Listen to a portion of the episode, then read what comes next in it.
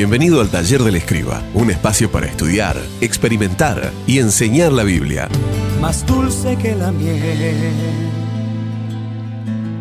mi fuerza y deleite. Así es tu palabra para mí. En ella está mi paz. Hola, ¿cómo estás? El estudio de hoy en Mateo capítulo 28 versículos del 1 al 15. El drama de la pasión llega a su clímax en la escena de la tumba vacía. Dice Mateo el evangelista que después del sábado, al amanecer del primer día de la semana, María Magdalena y la otra María fueron a ver el sepulcro, las mujeres que acompañaron a Jesús desde Galilea y habían estado presentes en la crucifixión, fueron las primeras en llegar. La escena de la tumba vacía presenta en primer lugar un gran acontecimiento. Versículo 2.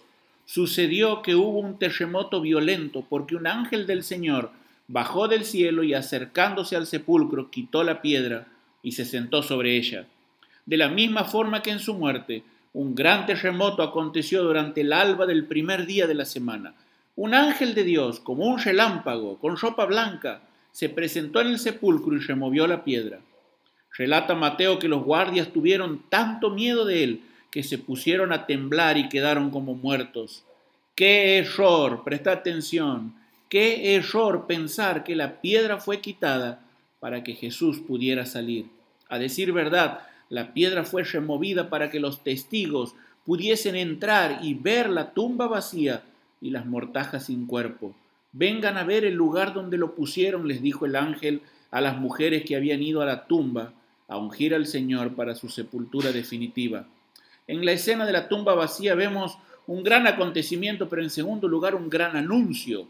No está aquí, pues ha resucitado, le dijeron los ángeles. Mientras algunas de las mujeres se quedaron en la tumba, María Magdalena corrió en busca de Pedro y Juan para denunciar que se habían llevado del sepulcro al Señor.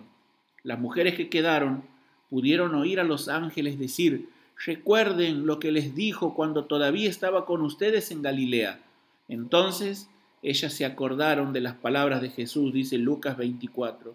Sorprendentemente, todos los discípulos olvidaron lo que el Señor les había declarado respecto de su resurrección. Cuando Pedro llegó y entró al sepulcro, vio la tumba vacía, las vendas y el sudario enrollado en un lugar aparte.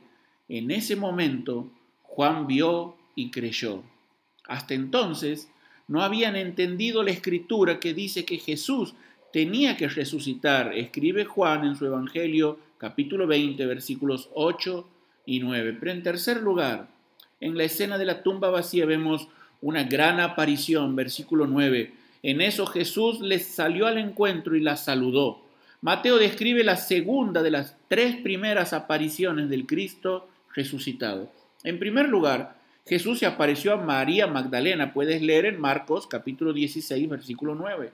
Luego apareció a las mujeres que detalla Mateo aquí, entre ellas a María, la madre de Jacobo, Salomé.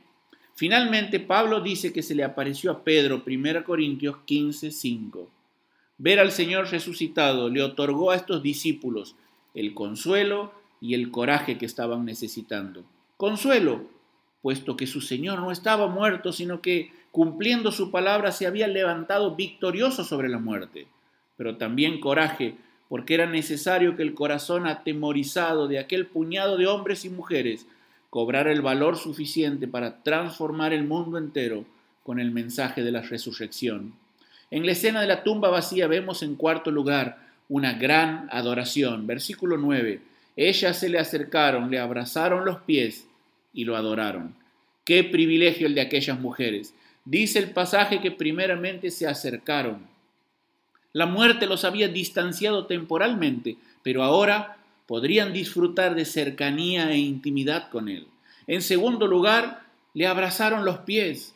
Cuántas emociones contenidas. Qué interesante notar que las mujeres pudieron palpar el cuerpo resucitado de Jesús. Juan escribió en su primera parte acerca de lo que palparon nuestras manos tocante al verbo de vida. Finalmente dice Mateo que lo adoraron. Para estas mujeres que fueron testigos presenciales de Jesús resucitado, no cabían ninguna dudas de su divinidad. Jesús era efectivamente quien afirmó ser. La única reacción que correspondía era adorarle como el Dios verdadero. Finalmente, un gran arreglo en esta escena de la tumba vacía. Versículo 12. Después de reunirse estos jefes con los ancianos y de trazar un plan, les dieron a los soldados una fuerte suma de dinero. Cuando los soldados comprobaron que la resurrección de Cristo había tenido lugar, decidieron que la mejor estrategia sería tergiversar los hechos y desparramar falsos rumores. Una de las hipótesis más antiguas que cuestiona la resurrección es la del cuerpo robado. Pero quizás te preguntes, ¿qué sentido tenía para los discípulos robarse el cuerpo? La respuesta es ninguno. Luego de la muerte de Jesús, los doce discípulos estaban tan asustados y consternados que no hubiesen tenido el valor suficiente para una empresa semejante, violar un sello romano y reducir a la guardia de los soldados. Pero luego de ver al Cristo resucitado, todos estos discípulos se llenaron de valor y predicaron abiertamente de Jesús y de su resurrección. Pedro mismo, quien de forma cobarde había abandonado y negado a su maestro, confrontaría a todo el pueblo de forma pública en el pórtico de Salomón. Mataron al autor de la vida, pero Dios lo levantó de entre los muertos, y de eso nosotros somos testigos, dice Hechos 3.15. Aún hoy, el mundo pone en tela de juicio el hecho histórico de la resurrección de Jesús, pero lo cierto es que Cristo ha resucitado, primicias de los que durmieron, es hecho. Que Dios te bendiga, te saluda David Ojeda. Esperamos que hayas disfrutado este tiempo con nosotros. Te esperamos en el próximo episodio de nuestro podcast, El Taller del Escriba, un espacio para estudiar, experimentar y enseñar la Biblia. Tu palabra, mi alimento, es mi luz cuando el camino es incierto. Tu palabra me da vida, me transforma y me renueva cada día.